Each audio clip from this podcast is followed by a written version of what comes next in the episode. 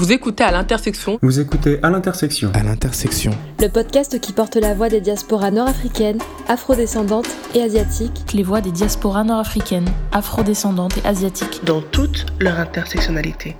À l'intersection.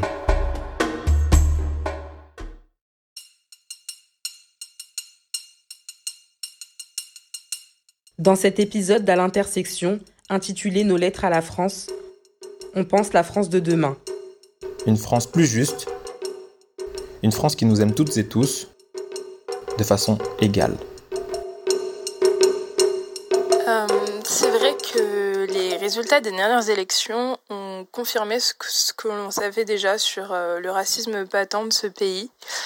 Euh, des politiques avec pour seul programme la xénophobie arrivent à faire 30% aux élections présidentielles c'est dur de, c'est de plus en plus dur de trouver sa place dans tout ça et d'appréhender euh, sereinement le futur. Euh, la guerre en Ukraine a montré que le problème n'était pas l'immigration, mais bien qui immigrait.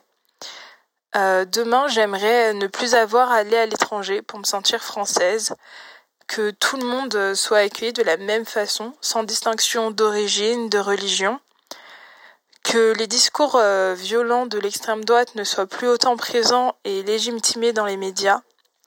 Dans le, futur, finalement, j'aimerais que la devise de la France ne soit plus euh, que des mots, mais bien une réalité. La France, ce pays qui est mien, ce pays que j'aime malgré son histoire, à bien des égards douloureuse, l'hypocrisie de certains de ses habitants, face au racisme, face aux inégalités qui se creusent, face au mirage de la méritocratie.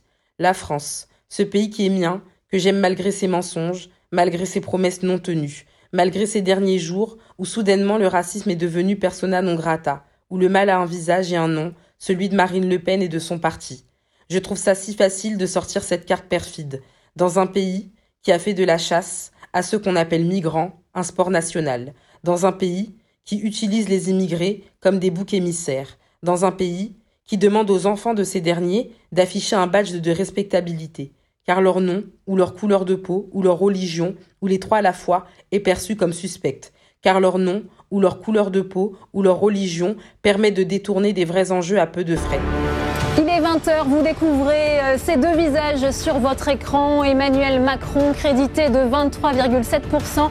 Ce sont les estimations du premier tour suivies par Marine Le Pen, la candidate du Front National, qui obtiendrait toujours, selon nos premières estimations, Ipsos 21,7% des suffrages. Il y a cinq ans, nous étions face à ce cirque. Voilà que cinq ans plus tard, il se représente à nous, sans aucune honte. Et malgré les profondes divergences que j'ai martelées tout au long de la campagne, je voterai en conscience Emmanuel Macron pour empêcher l'arrivée au pouvoir de Marine Le Pen et le chaos qui en résulterait. J'appelle les électrices et les électeurs écologistes à faire barrage à l'extrême droite en déposant dans l'urne un bulletin Emmanuel Macron le 24 avril prochain.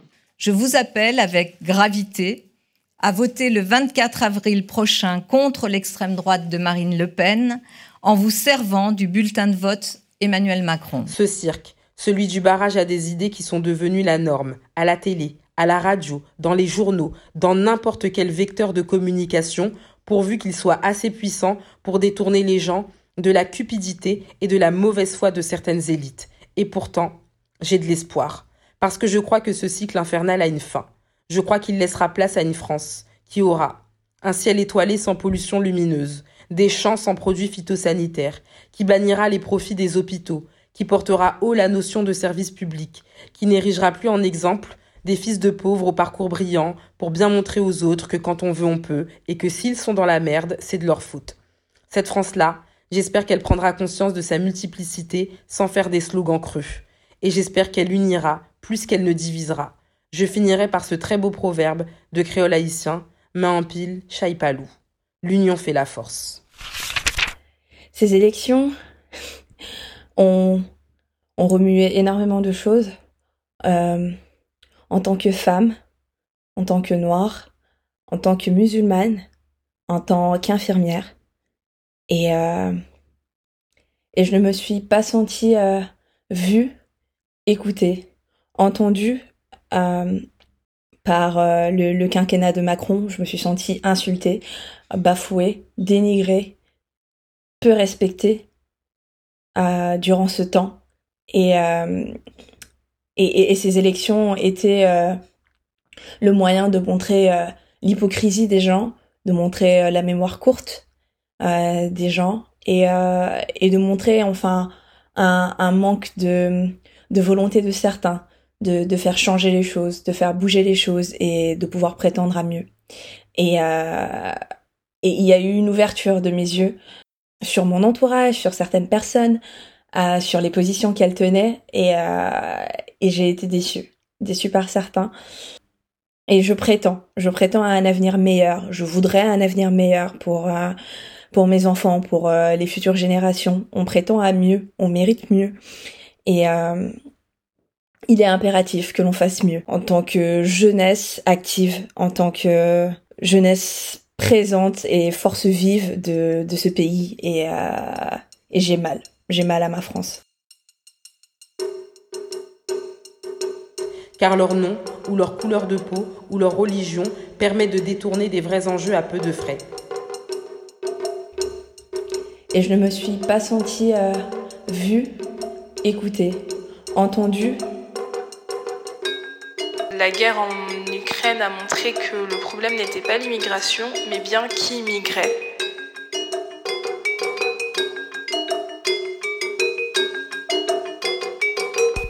Bonjour, je m'appelle Jenna, j'ai 25 ans et je suis journaliste en presse écrite locale. Lettre à la France. En tant que journaliste, j'ai fait le triste constat que la parole, les histoires et les problèmes d'une partie de la population française et étrangère résidant en France ont trop souvent été oubliés. C'est une étude grandeur nature sur la réalité des discriminations au logement qu'SOS Racisme vient donc de réaliser en France? Que si nous sommes sur des profils d'origine euh, maghrébine, eh bien, euh, il y a 37% euh, de chance en moins de décrocher euh, une réponse euh, positive, par exemple, si on est un jeune actif d'origine maghrébine par rapport à une personne euh, dite d'origine d'origine française mmh, ancienne. Plus que leurs aînés, ils sont victimes de leur couleur de peau, de leur origine, de leur sexe ou de leur religion. Beaucoup n'osent pas le dire. Alors qu'un jeune sur deux subit une discrimination sans rien dire, Simon a choisi de témoigner. Embauché pour un CDD de 9 mois, son contrat est rompu à cause du handicap. Pourtant, ces personnes, ces citoyens ont des choses à dire, des discriminations à l'emploi et au logement à dénoncer, de mauvaises conditions d'apprentissage dans des établissements avec peu de moyens financiers à mettre en lumière. Concrètement, des lycéens ne sont plus sûrs de continuer leurs études à cause d'une plateforme discriminante. Des étudiants se sous-alimentent, des livreurs survivent. Et le journalisme, avec sa puissance notable, ne s'est pas assez emparé de ces basculements afin de mettre sous le feu des projecteurs ce qui doit l'être. Donner la parole pour propager l'information, c'est l'essence même de notre métier. Demain, je veux qu'on aille dans les quartiers dénoncer le mal logement, qu'on demande aux femmes portant le voile, aux retraités isolés et aux réfugiés syriens et ukrainiens comment ils vont vraiment, tous. Qu'on tende le micro aux jeunes pour savoir comment ils esquissent demain, parce que demain, c'est déjà aujourd'hui. Bonjour à tous. Euh, je suis une femme noire en France et euh, j'ai enfin euh, trouvé un groupe où m'épanouir qui comprend mes discriminations, euh, avec qui pouvoir échanger, avec qui pouvoir lutter. Et du coup, j'espère que demain en France, chacun et chacune pourront trouver de la solidarité et des gens qui les entourent pour mener à bien ces luttes et que ces luttes soient entendues et que euh, des représentants qui nous ressemblent euh, puissent siéger, que ce soit au gouvernement, à la mairie ou dans les instances dirigeantes, pour euh, porter la parole des personnes minorisées. Voilà mon souhait pour la France de demain, qu'on nous écoute et que nos problématiques spécifiques soient prises en considération et opérer un changement de regard dans l'ensemble du territoire français. Et j'espère aussi euh, avoir un président ou une présidente euh, un jour élu euh, qui, qui nous ressemble et qui porte nos valeurs. Cette France-là, j'espère qu'elle prendra conscience de sa multiplicité sans faire des slogans creux. Et j'espère aussi avoir un président ou une présidente un jour élu qui, qui nous ressemble et qui porte nos valeurs. Dans les années à venir, j'aimerais que la France devienne un pays où, en dépit des différences de chacun, on puisse vivre en ayant un même accès aux ressources, aux biens et aux services. J'aimerais que les origines, les croyances, l'état de santé, les choix de vie et l'orientation sexuelle, par exemple, ne soient plus des prétextes pour hiérarchiser les citoyens et encore moins les monter les uns contre les autres. J'aimerais aussi que les catégories les plus privilégiées gagnent en humilité et se rendent compte de leur statut en laissant aux autres catégories l'opportunité de s'accomplir pleinement sans forcément y voir une sorte de compétition qu'ils ne peuvent pas se permettre de perdre. La vie, c'est pas euh, Squid Game. En un mot, et même si ça peut paraître utopique, j'aimerais que la France de demain soit moins hypocrite et plus tolérante envers les personnes qui y vivent sans aucune distinction. Plus particulièrement en ce qui concerne l'invisibilisation des personnes issues des quartiers et ou des classes populaires, parce que je trouve que l'on minimise leur contribution à l'avancement de la société de manière générale. On entend des éloges tous les jours au sujet des entrepreneurs et des start en tout genre, mais on ne remercie jamais assez tous ces employés et salariés qui travaillent dur, parfois pour des salaires de misère, même lorsque leur travail est reconnu comme essentiel. On en a eu l'exemple avec le traitement réservé aux soignants ces derniers mois. Donc euh, demain, j'aimerais que l'on reconnaisse et que l'on rétribue ces personnes à la hauteur de leur investissement et de leur sacrifice. Demain, j'aimerais que les problématiques rencontrées par les populations océaniennes soient entendues, médiatisées et connues de toutes et tous. En 2022, encore peu de Françaises et Français savent que notre pays possède des territoires dans le Pacifique, donc UVA, plus connu sous le nom de Wallis, Futuna, la Polynésie française et la Kanaki Nouvelle-Calédonie. Pourtant, euh, ces territoires et ces populations ont vécu la colonisation, l'appropriation de leur culture et la spoliation de leurs terres. Par exemple, en 2021, il y a eu le troisième référendum pour l'indépendance de la Kanaki Nouvelle-Calédonie. Et euh, encore peu de personnes savent que cet archipel est considéré comme l'une des dernières colonies au monde par l'ONU.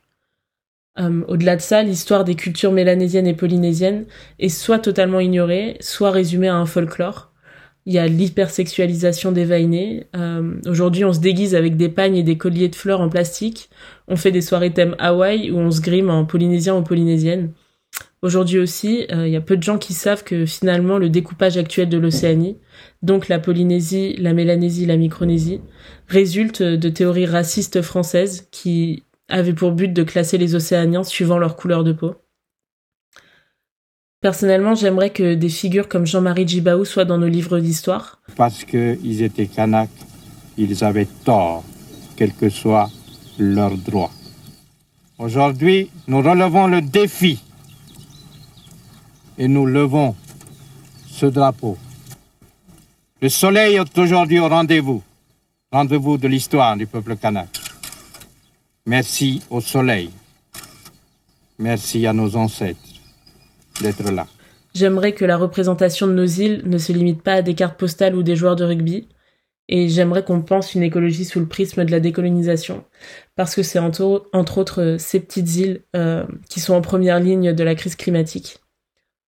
Bref, pour finir, j'aimerais que, l'on prenne en compte dans l'histoire de France et dans l'histoire de la lutte antiraciste et plus grandement de la lutte contre les discriminations, ces îles qui sont à, à 15 000 km de l'Hexagone toutes les questions qu'on a, qu'on se pose sur la police, les agressions, la nuit, j'aimerais qu'on puisse les résoudre. J'aimerais qu'en 2032, on puisse se dire Putain, mais quelle année de merde 2022, quelle décennie de merde quand même. Et heureusement qu'on en est sorti, parce que c'était un truc de malade. Mais maintenant, ça va mieux. On est mieux. Et on vit mieux.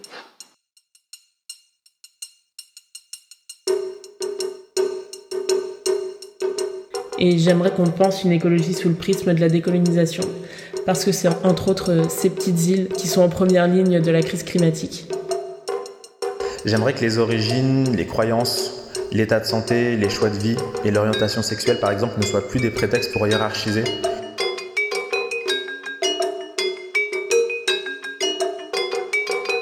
La France dans laquelle je vis en tant que femme noire et issue d'un milieu modeste, c'est une France où je me questionne sans arrêt sur mon identité, une France où je me questionne sur ma légitimité, une France où j'appréhende de candidater à un emploi, un stage, une école, parce que je ne sais pas si l'on va me juger sur mes compétences ou sur simplement la photo qu'il y a sur mon CV.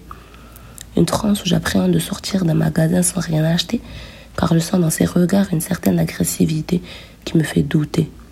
Cette méfiance a brisé ma confiance d'une France qui manque de bienveillance à l'égard des personnes comme moi, noires et pauvres. Et non, ce n'est pas se victimiser, c'est énoncer des faits, ce n'est pas se victimiser, c'est dire une réalité. Au vu du climat actuel, j'ai peur de la France de demain. J'aimerais que la France de demain soit une France où peu importe qui on est, on s'accorde le droit de rêver, de réaliser ses projets sans se soucier, sans être bloqué par ses pensées, ses préjugés. J'aimerais que la France de demain soit une France qui nous écoute, qui ôte nos doutes, une France qui admet ses erreurs, car on ne veut plus, on ne peut plus vivre dans la peur. On veut avancer pas contre la France, mais avec la France. Une France qui nous soutient, nous comprend et qui nous permet de se libérer de ces menottes invisibles, mais qui existent et qui persistent. J'aurais aimé commencer ces quelques mots à la France par un constat positif, mais le 10 avril n'a fait que renforcer ma colère face à la France qui au final n'a rien de douce. C'est une France des rancœurs, une France raciste, une France xénophobe, une France islamophobe. La liste est longue. J'ai grandi dans une France colorblind, mais qui parallèlement m'a enseigné la haine des miens. Une France où les femmes nord-africaines sont fétichisées, sexualisées. Une France où les femmes musulmanes sont brutalement agressées et constamment harcelées par l'État. Une France où les petites filles qui me ressemblent, les petites filles nord-africaines, ne peuvent pas se lire, se voir dans les films, dans les dessins animés, sans être stéréotypé. Demain, je voudrais pouvoir être en sécurité dans ce pays. Je voudrais pouvoir mettre un hijab sans me dire que je vais devoir faire des choix. Je voudrais que la France soit moins hypocrite et se souvienne de son histoire brutale, agressive, et que nous n'avons ni à dire merci, ni à s'excuser d'exister. Je conclurai cette lettre en remerciant nos aînés et toutes les personnes racisées qui se battent, qui réussissent, qui nous donnent de l'espoir, qui écrivent, qui dénoncent, qui se réunissent, qui rient, qui célèbrent. C'est cette France que j'aime et qui me ressemble. J'aimerais qu'en 2032, on puisse se dire Putain, mais quelle année de merde 2022, quelle décennie de merde quand même, et heureusement qu'on en est sorti. J'aimerais que la France de demain soit une France qui nous écoute, qui ôte nos doutes, une France qui admet ses erreurs, car on ne veut plus, on ne peut plus vivre dans la peur. J'ai pris conscience il y a plusieurs années de mon statut et de ma condition en tant que femme noire. À 40 ans, vous me direz, ce n'est pas trop tard. Mais j'avais compris très tôt les enjeux et les impacts que cela pourrait avoir sur ma vie. Je disais à une époque que j'avais un fardeau. Oui, un fardeau. C'est lourd de sens. Celui d'être une femme et celui d'être une femme noire. Car il ne faut pas se leurrer dans nos sociétés, encore plus dans les pays où les blancs sont majoritaires, je savais que ma vie serait une perpétuelle lutte pour tout faire face à un racisme ordinaire et un sexisme décomplexé, apprendre à faire profil bas, et ne jamais vouloir plus que ce qu'on a droit. À être invisible en fait. J'ai appris très tôt aussi à composer avec la résilience et à ne jamais lâcher l'affaire. Ma plus grande force, c'est ma détermination, ça c'est clair. Je pensais être seule à vivre et à ressentir ça, mais au final, non. Et en même temps, je suis rassurée et catastrophée et attristée de voir ce que l'on subit depuis tant d'années. Ma lettre à la France n'est pas une supplique ou un vœu pieux, mais ma lettre à la France veut prôner la fraternité, la justice sociale et surtout la prise de conscience. Je crois qu'il est temps d'ouvrir les yeux, que la France reconnaisse ses citoyens de toute origine, de toute religion et de tous horizons, qu'elle accepte enfin ses erreurs du passé, qu'elle voit enfin un avenir en commun et non divisé. Après tout, on est aussi chez nous. Ma lettre à la France, c'est un espoir de reconnaissance, de repentance et de solidarité. Une liberté d'exister sans être criminalisé pour qui nous sommes, notre foi, qui nous voulons aimer. Une vraie égalité, matérielle pour commencer, où la fraternité est inconditionnelle, qu'on vienne du sud, de l'est, de très loin, avec très peu, qu'on parle la langue d'ici ou qu'on apporte celle de là-bas. Une France qui reconnaît ses torts, sans contorsionner l'histoire, car, dans les nôtres aussi, elle a fait bien du bruit sur le dos de mon grand-père et de sa fille après lui. La France a pris son appui, quand dès six heures du mat, il nettoyait ses rues, quand elle gardait ses gosses jusqu'à la tombée de la nuit.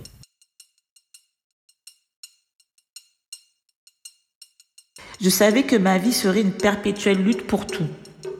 Faire face à un racisme ordinaire et un sexisme décomplexé, apprendre à faire profil bas et ne jamais vouloir plus que ce qu'on a droit.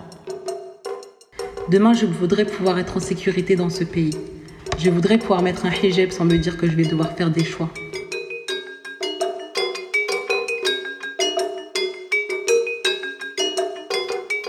Je suis partagée entre écrire une ode à la France et une lettre d'adieu. J'ai une profonde reconnaissance pour cette terre, qui m'a permis de tracer mon chemin librement. C'est ce même pays pourtant qui m'a toujours renvoyé à mes origines. Plus que jamais, je me réveille à une France aigrie, qui impute tous ses défauts aux migrants, aux pauvres, aux musulmans, aux étrangers. Et je suis marquée par la douleur, vive, celle de me sentir citoyenne de seconde classe, celle de voir ma France effacer sans honte désormais les précieuses valeurs qu'elle avait jadis prônées. C'est tout cela qui me donne envie de partir, c'est tout cela aussi qui me pousse à rester, car si nous ne luttons pas, qui le fera pour nous? Ma France et celle de millions d'autres est, je crois, tournée vers un avenir où la résistance sera notre plus grand rempart, contre le fascisme, contre l'inertie, contre la destruction de nos valeurs, contre le déni de notre histoire.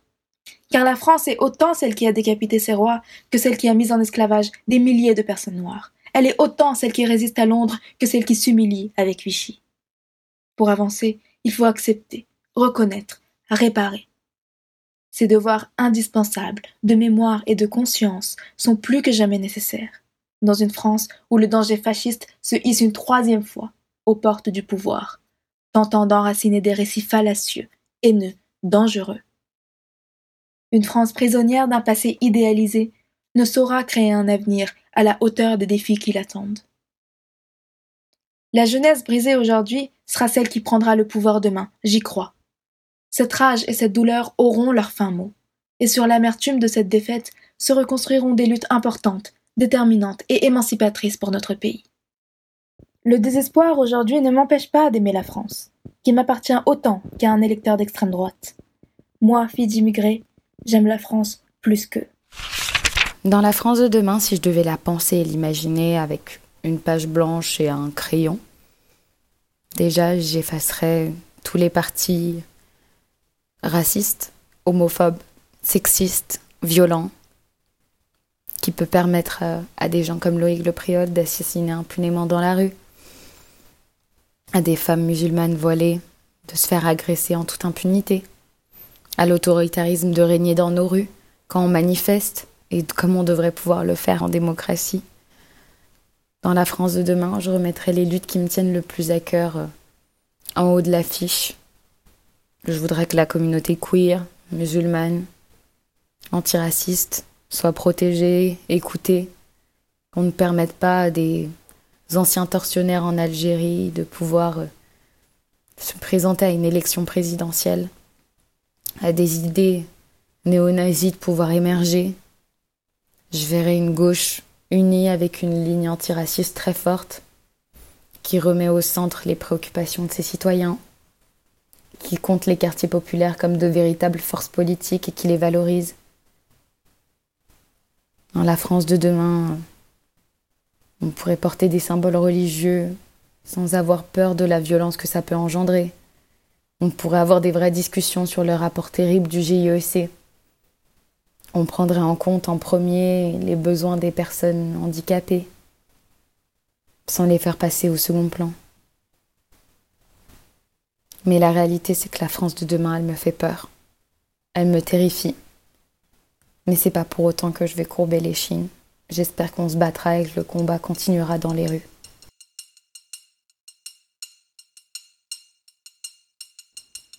Ma France et celle de millions d'autres est, je crois, tournée vers un avenir où la résistance sera notre plus grand rempart. Une liberté d'exister sans être criminalisé pour qui nous sommes, notre foi, qui nous voulons aimer.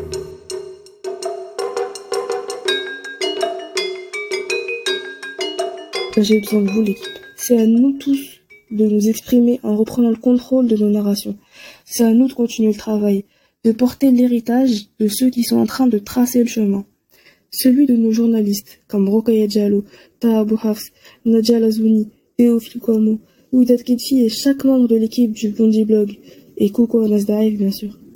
De nos militants du quotidien, les soldats malgré eux, Assa Traoré et le comité Adama, toutes les assauts contre les violences policières, nos grands frères responsables comme Adam Kamara, l'héritage de nos mères en lutte comme Rachel Keke et Sylvie Kimissa, celles qui ont tenu tête au bourreau de l'hôtel Ibis Batignolles, celui de nos artistes engagés et politisés, Medjin, Roth, Kerry James, ceux dont les plumes mettent en lumière nos récits, Faiza Gain, Lajli, Alice Diop, Naira, l'héritage de nos producteurs de savoir, Maboula Soumaoro, Thomas Porcher, Marwan Mohamed, Anan Karimi, Achika Trabelsi, celui de nos entrepreneurs associatifs, Sarah et Justine, fondatrices de la Lab, Inès, créatrice de Get Up, le collectif On s'en mêle, Moussa Kamara et ses déterminés, l'héritage de ceux qui créent, qui entreprennent, qui font vivre nos quartiers et nos cultures populaires. Impossible d'être exhaustive, mais tous ces gens ont ouvert la voie. Ils préparent le terrain et ils ont déjà tant accompli. Du coup, c'est à nous de les soutenir en fait. C'est à nous de reprendre le flambeau et d'honorer ce travail. Alors allez-y, vraiment. Prenez le micro, prenez la plume, le clavier, le pinceau, la caméra, tout ce que vous voulez. Et prenez la parole. Créez des récits. Prenez de l'espace. Soyez fiers de qui vous êtes et de vos idées. Parce que vraiment, vous inquiétez pas qu'en face, ils ont très rarement le syndrome de l'imposteur. Et faut le savoir, ils n'hésitent pas une seconde à occuper l'espace quand ils le décident. Ne doutons ni de nos puissances, ni de nos ressources. Elles sont là. Choyons-les, cultivons-les, prêtons-y attention. Car il est vrai qu'en ces temps troubles, nos puissances et nos ressources pourraient être ébranlées, abîmées et affaiblies par manque de soins ou de défense. Ici sont nos clés, dans la défense ferme de ce à quoi l'on tient, mais aussi dans la confiance pour les idéaux qui nous portent. Il s'agit d'une sorte de foi, une force invisible qui nous relie et dans laquelle nous pouvons communier.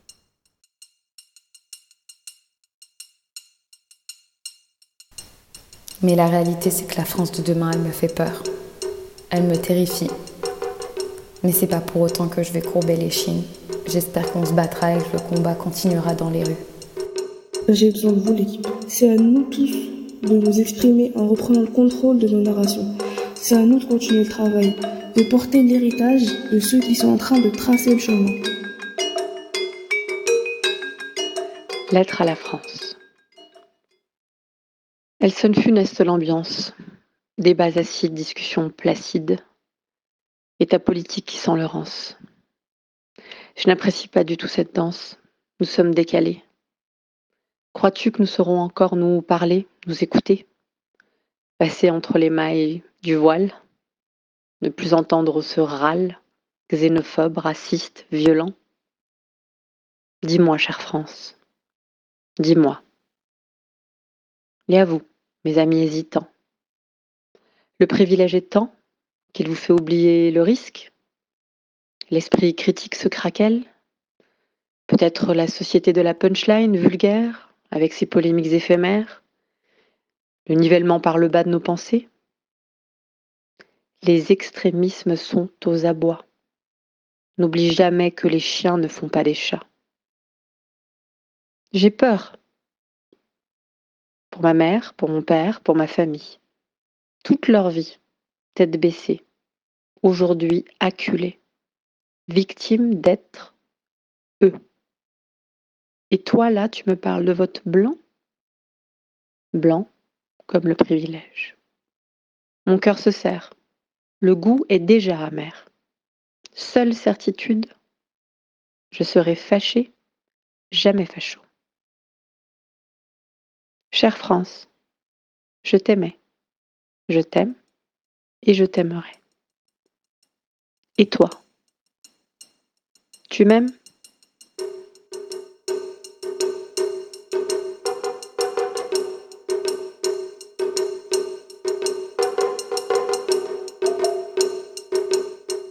Ces problèmes sont en réalité des problèmes structurels étatique, historique. La vérité, c'est que nos institutions étatiques se sont construites sur des bases qui sont, euh, qui sont coloniales, qui sont capitalistes, et qu'aujourd'hui, bah, notre monde, notre monde il, est, il est épuisé.